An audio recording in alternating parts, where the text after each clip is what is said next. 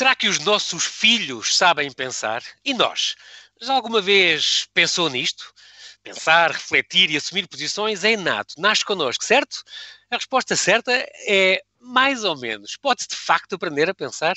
Seja bem-vindo ao convidado extra que hoje acolhe Renato Paiva, um pedagogo especialista em apoio terapêutico ou pedagógico, diretor da Clínica da Educação e da Academia Wow Study e autor de vários livros, o último dos quais é este: Ensina o seu filho a pensar. Como formar crianças e adolescentes independentes, confiantes e bem-sucedidos. Olá, Renato, e bem-ajas por teres aceitado este nosso convite, diretamente de Palmela. Bem-vindo ao Observador. Obrigado, João Paulo. Tenho que lembrar e, e, contar esta pequena história que tu arrancas o teu livro com ela, que tem muita graça, porque tu, por uma centésima, na tua média final do 12 não foste para o curso nem para a faculdade que tu querias. Mas há casos felizes, certo? Há coincidências boas. Há coincidências boas, é verdade. Por uma centésima não entrei no curso que queria ao lado de casa, portanto eu sou uh, natural do Porto e não consegui entrar no curso que queria no Porto e por uma centésima vim uh, para, para Setúbal e depois uh, fiquei por esta zona que, que me apaixonou. Mas foi uma feliz coincidência porque um, foram um conjunto de felizes coincidências, eu acho que sim. Uhum. Porque um, lá está, foram oportunidades que se foram agarrando porque eu na altura não entrei efetivamente na, na primeira opção, uh, da primeira chamada, digamos assim. Depois, na segunda, estive a fazer melhoria para tentar perceber, uh, para conseguir melhorar a minha, a minha nota. Sim, Também sim. não entrei e uh, estava a frequentar novamente o o décimo segundo para fazer as melhorias de notas para depois fazer a candidatura no ano seguinte e estava numa feliz coincidência a ouvir uh, rádio, muito importante. Uh, Aqui, atenção, a importância da rádio, cá está, cá estás tu outra vez. Foi mesmo, portanto, Podes ouvir a coisa que tu precisas. estava numa tarde, foi numa tarde a estudar e estava a ouvir rádio e num dos noticiários uh, retratavam que ainda haviam vagas um, suplentes no ensino superior de, de, pessoas que tinham entrado e depois que, por uma razão ou outra, tinham desistido. E eu fui procurar quais eram essas vagas e, curiosamente, havia a vaga no curso que eu queria, não no Porto, mas em Setúbal. E assim foi. Uh, consegui uma das duas que havia e toda o resto da minha vida foi pautado também por esse tipo de, de oportunidades que se vão agarrando. Sejamos também atentos. E atenção, que é preciso dizer que a tua candidatura nem sequer foi online. Na altura era presencial, tiveste que fazer as malas e vir aqui do, do Porto para Setúbal só para te candidatares. É, eram outros só tempos. Para candidatar, para entregar os papéis. o candidato saía no dia seguinte e, portanto, eu fiquei por cá em casa de uns familiares. A roer as unhas. Exatamente, nessa, nessa noite. E depois tinha que ir presencialmente, porque nem eram difundidos ou afixados, senão presencialmente lá é. no escaparate da faculdade. E, portanto, tive que lá ir garantir se era ou não era a minha vaga Uh, e se fosse, eu tinha que me inscrever no próprio dia, portanto, era mesmo no dia a seguir. E assim teve que ser. Portanto, foi uma. Não, mas correu bem, então, correu bem. Olha, fala-me da tua, tu és diretor da Clínica da Educação e também desta academia Wow Study. Isto é uma academia, portanto, onde recebes alunos que, que, eh, dar, que tem, é uma espécie de centro de estudos, é?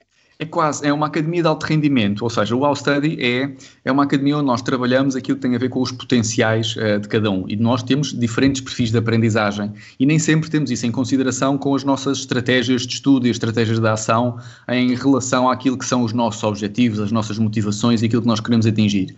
E ali é um otimizar de, das ferramentas que nós uh, sentimos que são mais benéficas e mais apropriadas a cada perfil de aluno.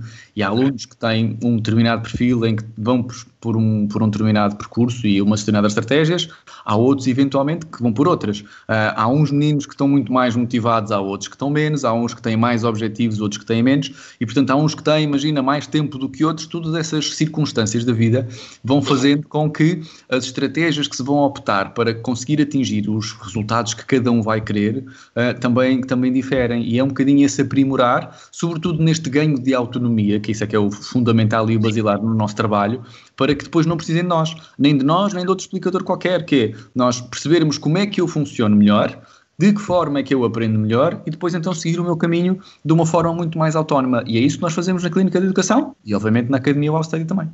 Muito bem. Tu, além de seres mestre em multimédia e na educação, e portanto és especialista, és, eh, digamos, conselheiro e, e, nesta, nesta área de educação, eh, é formador de professores, eh, dás apoio terapêutico pedagógico às dificuldades de aprendizagem. É muito importante isto porque tu exerces este, este coaching pedagógico, mas realmente, desde os teus livros, és uma pessoa presente também nos órgãos de comunicação social e em várias revistas, desde, desde, desde, desde os teus livros, SOS tem de passar de ano, por exemplo, este de 2007, exatamente. Uh, tens estas técnicas, como fazer um resumo, como sublinhar um texto, as abreviaturas, é, gosto, é bom ouvir música ou não, ambiente de estudo, explicador, devo recorrer ou não. Um, muito engraçado, tens vários livros, outros, que é o Ensina o teu filho, a estudar, os problemas da dislexia, a minha filha distrai-se muito, e, portanto, como obstar a isso, ver televisão, ouvir todas estas dicas são muito importantes porque, Renato, continuo a achar desde o princípio, já tive vários convidados que me falaram disto, nós não temos nada na nossa escola e no nosso currículo dos alunos que, que os ensine a estudar, e isso é uma, eu acho que é uma falha grande, que eu vejo, que não vejo, por exemplo, noutras universidades lá fora, por exemplo, que chegam a ter meses em que dão, um mês em que dão soft skills, em que ensinam a apresentar uma aula, a fazer um resumo. Estes soft skills são tão importantes e nós nunca aprendemos essas técnicas. Mas há realmente técnicas mais eficazes para estudar do que outras. Porquê é que nunca tivemos isso nos nossos, nos nossos currículas? Sabes que eu acho que porque uh, nós damos muita primazia àquilo que tem a ver com o conhecimento e não propriamente com as competências em si. E nós, por muito conhecimento que tenhamos, depois se não tivermos o, o saber em ação de as mobilizar e pôr esse conhecimento todo que temos uh, em nosso proveito, uh, não nos serve de muito, de facto, termos muito conhecimento, porque repara, é, da minha ótica, cada vez mais defendo que o conhecimento em si, eh, o acesso ao conhecimento, obviamente que uh, cada vez é mais facilitado e, portanto, eu posso não ter um domínio grande, mas tiver uma ideia com rapidamente algumas pesquisas, uh, consigo chegar a um conhecimento. Mas depois o que me interessa é exatamente o que é que eu faço com ele, de que forma é que eu mobilizo. E aí temos que, obviamente, agora, batendo naquilo que é o conteúdo do meu último livro, conseguir pensar, conseguir organizar a informação, uh, conseguir processar, conseguir ter um espírito crítico, não só para vermos de tudo o que vemos e de que ouvimos e de que lemos como uma fonte verdadeira, única, e é um bocadinho isso que eu acho que é fundamental que a escola também esteja atenta. É uh, não só transmitir conhecimento, mas. Um, pôr-nos a saber estar na vida. E esse saber estar na vida envolve, lá está, dar uma aula, fazer uma apresentação, trabalhar bem em grupo, conseguir gerir os, os processos de autonomia, uh, trabalhar em relação a projetos que não, não, não começam e acabam uh, em dois ou três dias, mas que demorem um bocadinho mais, no sentido de nós olharmos para a necessidade de muitas das vezes trabalharmos a médio e longo prazo. E muitas das vezes o que acontece é que há miúdos que frustram porque o resultado não é imediato, a recompensa não é imediata eles têm muita dificuldade em fazer a gestão da frustração, em que há uma necessidade de alimentar um trabalho de construção que se vai fazendo gradualmente e não tem efetivamente nenhum término imediato, nem um resultado imediato. E nesta era digital, onde nós rapidamente, com um passar de dedo, passamos de filme para filme, de música para música, de informação para informação, de fotografia para fotografia, mesmo quando não queiramos, e estamos sempre a saciar aquilo que é a nossa vontade e aquilo que tem a ver com um, a minha curiosidade. Eu começo a ver, não gosto e mudo, eu começo a ler e não gosto e mudo, eu Exatamente. vejo uma fotografia e não gosto e mudo. E no, no, nosso dia a dia, na nossa realidade pessoal, profissional, familiar também, um, as coisas não funcionam com essa imediatez e, portanto, nós temos uma necessidade grande de aprender que as coisas boas, sobretudo, e bem feitas, levam tempo. Uh, precisam de ser maturadas, repensadas, reorganizadas, reescritas, re, re qualquer coisa, que, que, é esse processo de amadurecimento das ideias e dos impulsos que muitas das vezes estes jovens que eu acho que vão tendo muita dificuldade em fazer. Uh, querem tudo para agora. Uh, e isso é muito difícil conseguir fazer rápido e bem. Né? E, e, é algo que a escola deve estar atenta. Esses soft skills são fundamentais. Esse imediatismo, é verdade, que é, que é um bocado uma uma doença, dos, entre aspas, dos nossos dias, não é? Além destes teus livros, nós agora temos uns segundos, até fazer aqui um pequeno intervalo, além uhum. destes, destes teus livros, O Segredo para Alcançar Sucesso na Escola, por exemplo, estes teus primeiros livros editados pela, pela Esfera dos Livros, depois uhum. disso, um, tiveste um, uh, este em 2017, Queridos Pais, Odeio-vos, também uhum. da Esfera dos Livros, que no fundo é sobre, um, eu queria falar só neste, nestes segundos uh, que nos faltam na primeira parte, só porque uh, é quando a adolescência está in, oficialmente instalada em nossa casa, é uma fase de grandes contradições, de grandes coisas que não sabemos, mas a própria, o próprio miúdo também não sabe, ou miúda também não sabe, não é? São, são, são, a, tua, a tua filha tem 8 anos, ainda é novinha, mas também vai passar por isso, não é? Como os meus passaram. Uh, mas é, é importante porque este livro que vamos falar agora da segunda parte é muito dirigido sobretudo para esses adolescentes miúdos em idade escolar que estão a começar a, a, aprender outras disciplinas e a abrir a cabeça para, para outros pensamentos. É uma fase de grandes contradições e tu, neste do Queridos Pais ou Davis, dás uma, uma série de dicas, uh, certo? Para, para também para melhorar a relação deles com os pais, com a escola, com a sexualidade, Sim. com os amigos. Isso é muito importante. É uma fase realmente complicada e os pais muitas vezes precisam de ajudas. é uma fase muito turbulenta, ou seja, há um conjunto de mudanças, mudanças físicas, mudanças hormonais, mudanças em termos de desenvolvimento, uhum. que, que, levam um período de adaptação e, de facto, há aqui também um período muito típico de afirmação dos adolescentes, que querem ter a sua emancipação, muitas das vezes não têm a maturidade para o fazer, têm todo um conjunto de impulsos e um corpo a brotar com um conjunto de hormonas também a, a, a manifestar-se de alguma forma e a emergir. E esse livro retrata um conjunto de situações curiosas, porque uh, foram todas elas uh, retratadas por uh, situações que me chegaram ao gabinete e chegaram por Sim. pais que, que foram trazendo uh, todos aqueles temas que compõem esse livro. E a ideia foi pegarem nessas situações e dissecá-las um pouco à luz do desenvolvimento e perceber porque é que muitas das vezes este queridos pais odeio-vos significa eu amo-vos, mas odeio aquilo que me estão a fazer ou aquilo, sobretudo, que me estão a não deixar fazer. Que é muito isto, que é, nós temos que ter aqui um filtro uh, e, um, e, um, conjunto de balizas que, que levem, de alguma forma, os, os, adolescentes a terem regras, a terem uma conduta e a terem um carril por onde seguir, porque senão a, a, desregra é muito destruturante. E esse, esse princípios orientadores uh, faz com que muitas das vezes nós tenhamos que impor uh, regras, limites e nãos a questão da, da importância da autoridade, exatamente. Sim, exatamente. Não Mas sempre com amor e sempre com, com, com esse fim, fim, último, não é? Exatamente. E Renato, não, tu, tu não, não, não desligues, nós vamos ter que fazer aqui um brevíssimo intervalo e já voltamos para falar contigo, então falar deste teu ensino a pensar, está bem? Até já!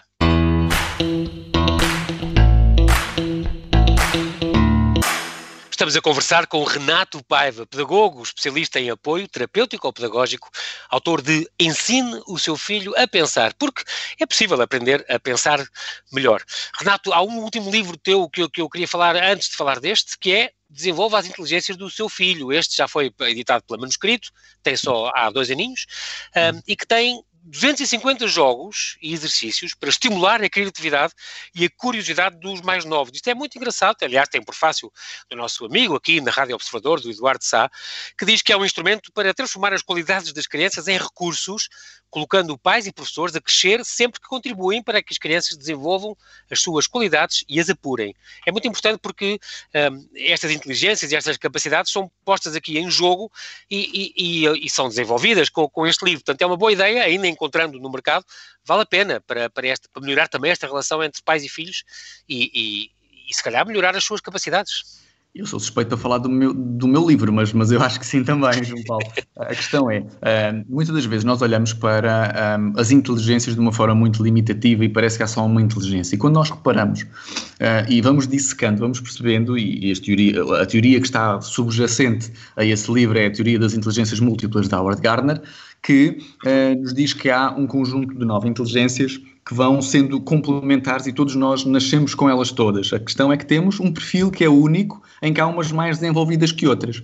E o que a ideia desse livro foi não só caracterizar esta ideia de que todas elas se desenvolvem por uma estimulação, foi compilar um conjunto de jogos e exercícios de coisas muito fáceis de fazer e, sobretudo, com materiais do dia a dia que nós encontramos em casa, que levem os pais a terem bons momentos de diversão e aprendizagem com os seus filhos e que os levem também a estimular um pouco uh, as diferentes inteligências, seja a lógica a matemática, a linguística, a naturalista, a interpessoal, a intrapessoal, uh, a sinestésica ou a musical, que nos ajudam a olhar para as crianças de uma maneira diferente, porque ainda olhamos para as capacidades e as inteligências de alguma forma que os miúdos vão, vão caracterizando e, e, a primeira percepção que nós temos é um bocadinho pelas notas da escola. Se tem boas notas é inteligente, é. se eventualmente não tiver boas notas parece que não é. E agora repara, se olharmos para dizermos assim, o Cristiano Ronaldo é inteligentíssimo em termos da sua inteligência uh, sinestésica, não é? Porque ele tem um domínio do corpo extremamente apuradíssimo. Né? Obviamente que isto também lhe deu muito trabalho a apurar uma inteligência que à partida já existia uh, e que ele depois apurou. Se olharmos para o Riveloso, certamente que a inteligência musical dele é apuradíssima também. Uh, se olharmos para uma Inês Pedrosa, garantidamente que a sua inteligência linguística também está muito apurada. E por aí, não é? olhando, Exato. imagina, para a Má Teresa de Calcutá, uh, sabemos que a sua inteligência interpessoal também. Olhando, imagina, para o Obama, percebemos que há diferentes tipos de inteligência. E comparar meninos que têm, obviamente, perfis de inteligência também diferentes, torna muito injusto. Uh, quando, quando percebemos que quase que o QI uh, parece que define muita gente, devemos também perceber que há também um QE. Há outros é? fatores. É? Exatamente, é emocional. Essa, essa mas, mas, mas, então, nesse caso, Renato, a escola, a escola não é muito niveladora e muito castradora nesse aspecto, então? É. É, é porque privilegia, imagina, é, é tão simples quanto isto, uh, e acho que é característico daquilo que é o nosso sistema para terem uma percepção.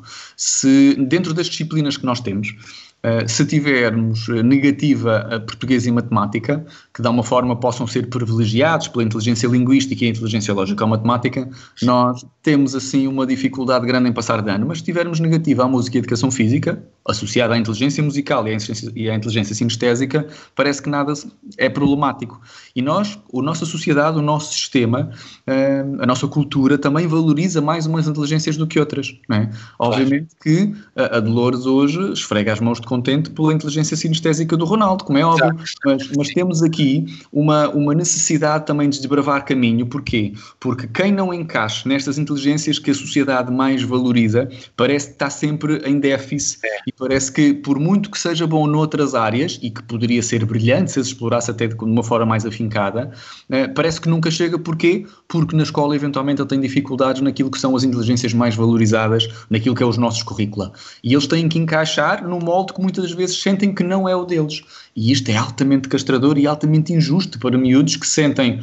Uh, perfeitamente bem e à vontade num outro universo, num outro tipo de ambientes, que felizmente eu acho que já vamos conseguindo ter uma panóplia dentro do ensino profissional muito diversificada de um saber em ação, em que os miúdos conseguem ter mais esta perspectiva de eu conseguir encaixar-me onde eu sou bom e não ter que me encaixar naquilo que tem a ver com o currículo nacional uh, generalista, em que parece que todos têm que encaixar naquela forma.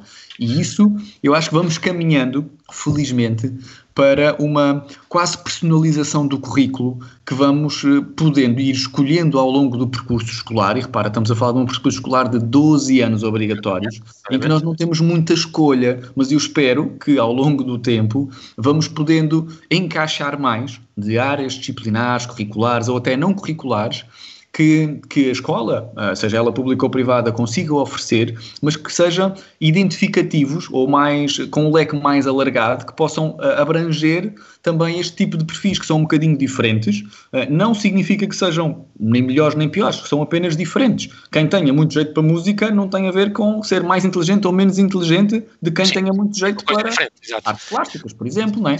E, é e, é um bocadinho isto.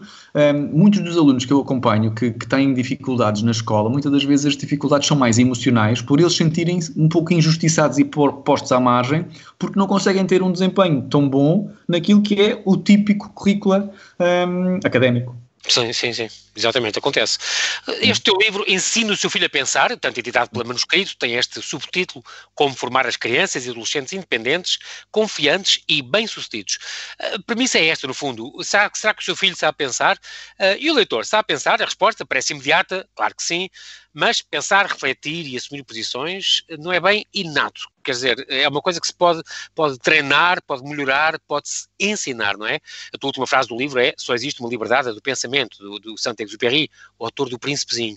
Mas, portanto, pensar não é intuitivo a toda a gente. Uh, uh, Renato, o que é que tu achas? Uh, ora bem, é intuitivo uh, desde que seja estimulado, ou seja, é quase como pensarmos desta maneira. Nós, quando nascemos, temos o hardware, temos um cérebro pensante e temos que lhe pôr um software. E o software, quanto mais um, complexo for, melhor e mais complexos pensamentos irão criar. E isto é curioso porque um, significa desta premissa, que é o órgão faz a função e a função faz o órgão. Isto, o que é que isto quer dizer? Que é, o cérebro permite-me pensar, e quanto mais eu pensar, mais o cérebro se desenvolve. E isto é quase como uma redoma uh, que vamos, um ciclo vicioso que por mais estimulação ele vai ficando cada vez melhor. É quase como um músculo, não é? Portanto, o meu bíceps permite-me uh, mover o meu antebraço para cima e para baixo. Quanto mais eu mexer o meu bíceps, mais ele se vai desenvolver, melhor vai ser o meu movimento de cima para baixo. E, portanto, é esse ciclo vicioso que o pensar também envolve.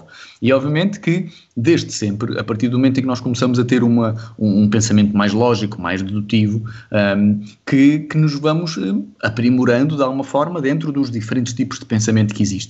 Sim. E uma das, das, características que eu quis retratar neste livro é que, de facto, também, tal como no outro das inteligências, há diferentes tipos de pensar que Há uns que também socialmente são mais valorizados que outros, sobretudo o lógico ou matemático, uh, e se pensarmos aquilo que tem a ver com uh, os soft skills que há bocadinho falávamos, vemos que há um pensamento empreendedor importantíssimo para estarmos atentos. E há muita gente que tem boas ideias e depois não as consegue concretizar precisamente por falta de estimulação de como é que eu consigo pô-lo em meu favor das ideias que tenho e se vão perdendo. E, e, é associar um bocadinho um, também a aprendizagem ao prazer, não é? Uh, eu, tu disseste a última frase e eu também agora prefaciava o Confúcio que, que, que, abre este livro, em que diz que pensar sem aprender torna-nos caprichosos e aprender sem pensar é um desastre, porque se eu não uh, aprender sobre o que estou a fazer e, e, pensar sobre o que estou a aprender, não dou utilidade àquilo que sei, àquilo que tenho, àquilo que me rodeia, como é que eu me consigo inserir melhor, como é que eu consigo perceber melhor aquilo que se vai passando. Uhum. E, e, como te dizia há bocadinho, nós estamos imersos no mundo digital, imersos no mundo de comunicação e de informação, e a capacidade de triar, de pensar sobre aquilo que, que vou lendo, que vou tendo informação e que vou, que vou dando conta do que vai acontecendo à minha volta, é fundamental para aquilo que são os desempenhos pessoais e profissionais. Portanto, é, é um esta, esta questão de o pensamento, no fundo, é formado então por estas nossas experiências, as situações, os jogos e tudo. Portanto, Sim a, brincar, uma criança quando nasce é, é vazia de, de, memórias, não tem experiências de vida, não tem memórias, mas portanto a, a brincar aprendem a pensar, certo? Aprendem a pensar, exatamente. E repare, depois temos vários pensamentos. Uh, nós podemos estimular desde o pensamento criativo ao pensamento lógico-matemático, como te disse, portanto, a questão da autonomia, uh, o, o, é uma, é uma, o pensamento positivo, por exemplo.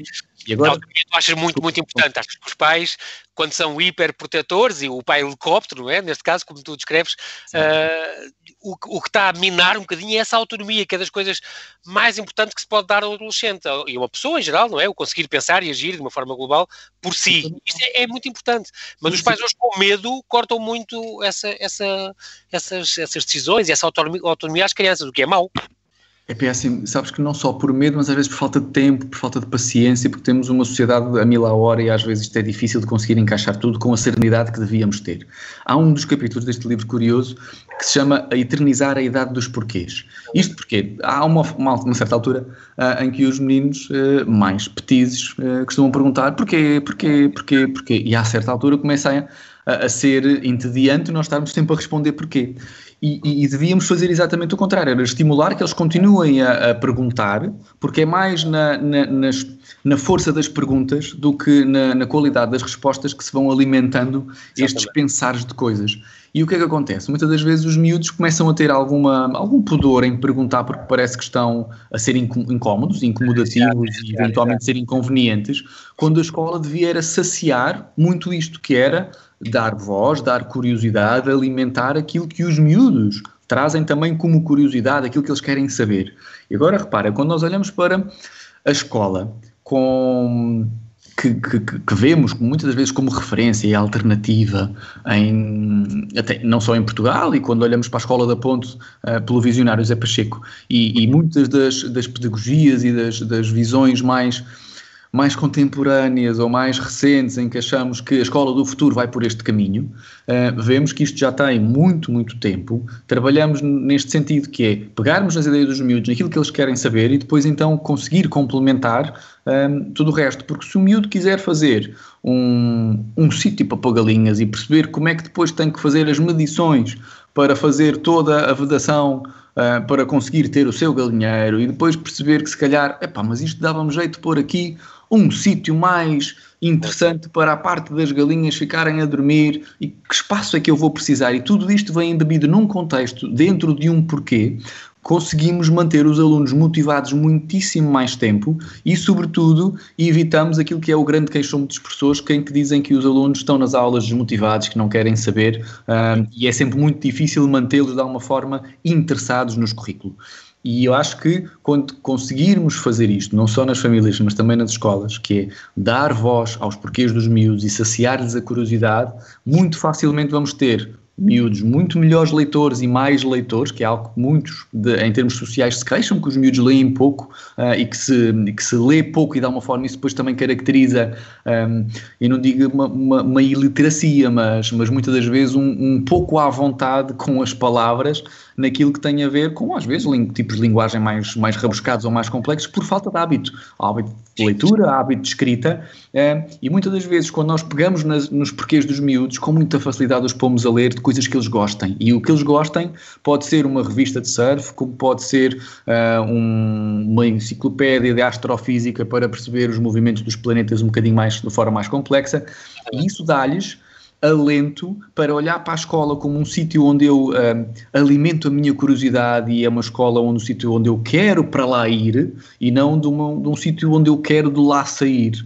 E esta inversão dá uma forma de, de postura e de posição de olhar para a escola parece-me muito urgente para nós olharmos com atenção. Deixa-me portar-te uma coisa agora, vou-te pedir uns comentários breves a quatro ou cinco questões. Uh, com esta reabertura, hoje reabriram muitos colégios, estamos em plena reabertura das aulas, estas novas regras e isto tudo, ainda não sabemos bem como é que isto vai agora resultar. Qual é a tua percepção? Qual é o teu sentimento? Olha, é de alguma angústia, de alguma apreensão, porque uh, vamos retomar todos de alguma forma em termos presenciais e eu acho que podemos ter agarrado a oportunidade para começarmos num regime mais misto de complementaridade entre o regime presencial e o regime à distância. Caminhamos cada vez mais para isso e poderia ser aqui uma oportunidade ótima, não só em termos de contenção e de, de, de, cuidado com uma questão de saúde pública, obviamente, mas sobretudo também em termos de política educativa, de agarrarmos esta possibilidade que tivemos de ouro, que fomos empurrados para ela em março sem grande preparação e depois no segundo período aí em abril já houve de facto um outro cuidado por parte dos professores e das escolas em é ter um registro muito mais cuidado, mais orientado, mais organizado para aquilo que era o ensino à distância. E agora no retomar parece tudo isso se vai perder quando se podia aproveitar essa oportunidade.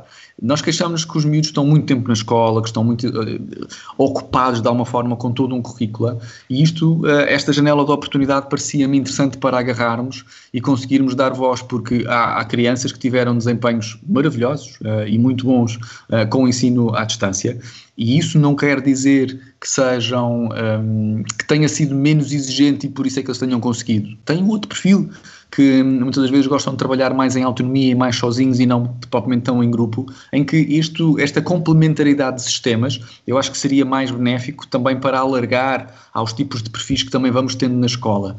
E isso hum, acho que era de aproveitar desde já.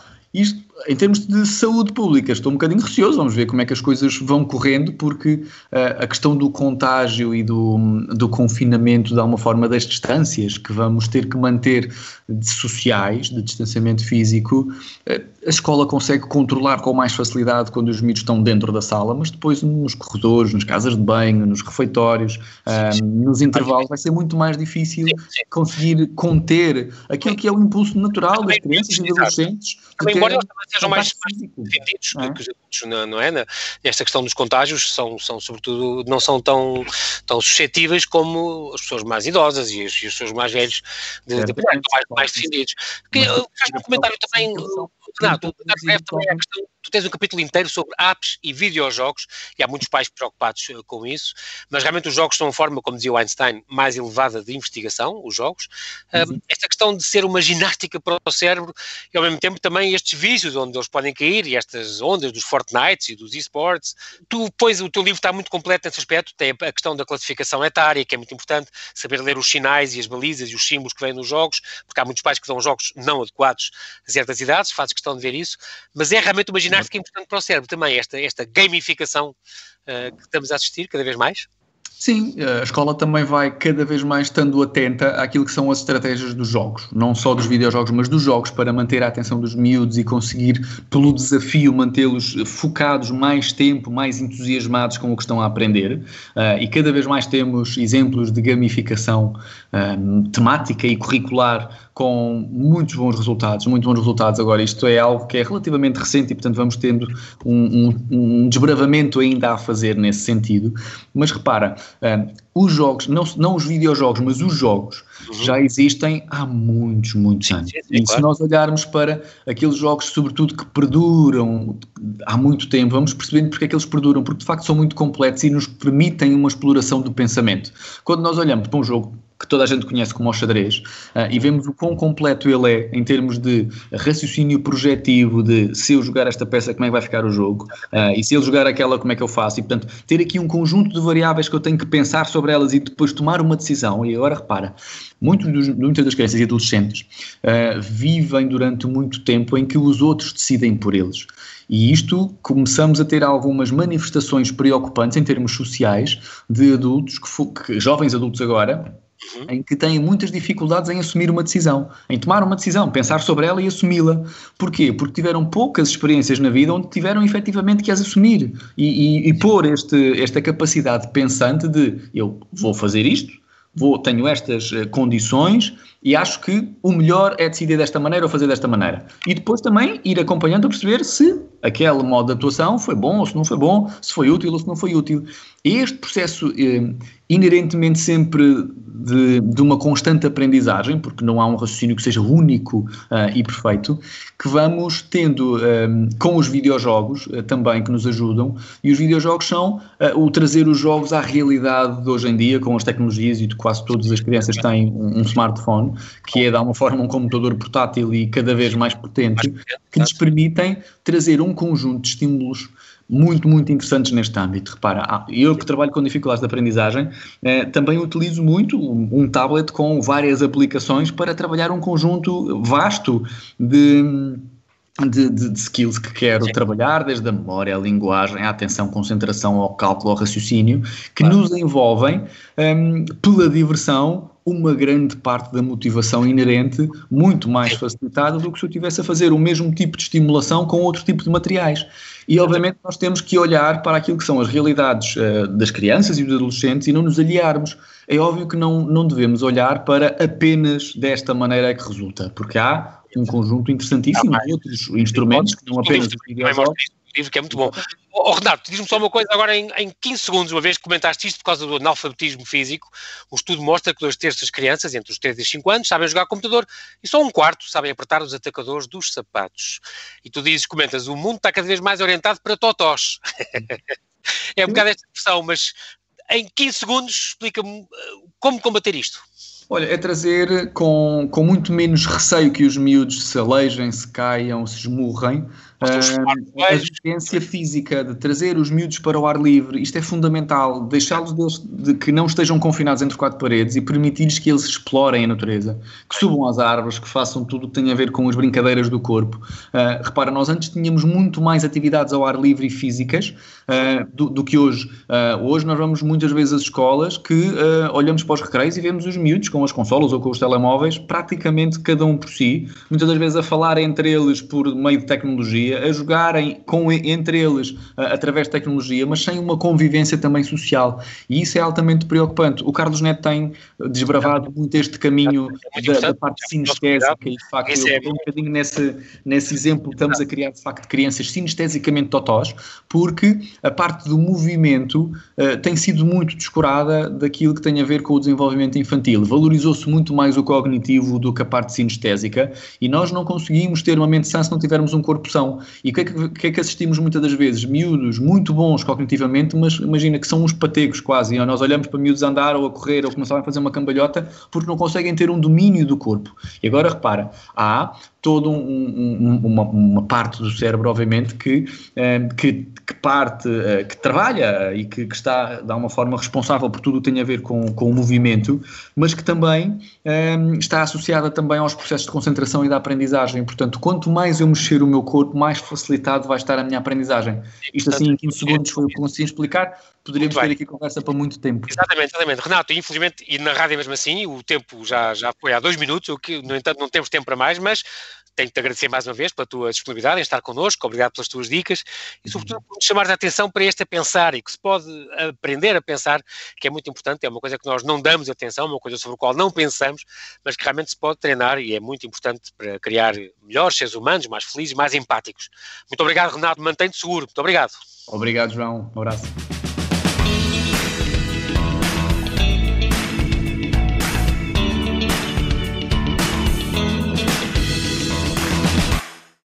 Obrigada por ter ouvido este podcast. Se gostou, pode subscrevê-lo, pode partilhá-lo e também pode ouvir a Rádio Observador online em 98.7 em Lisboa e em 98.4 no Porto.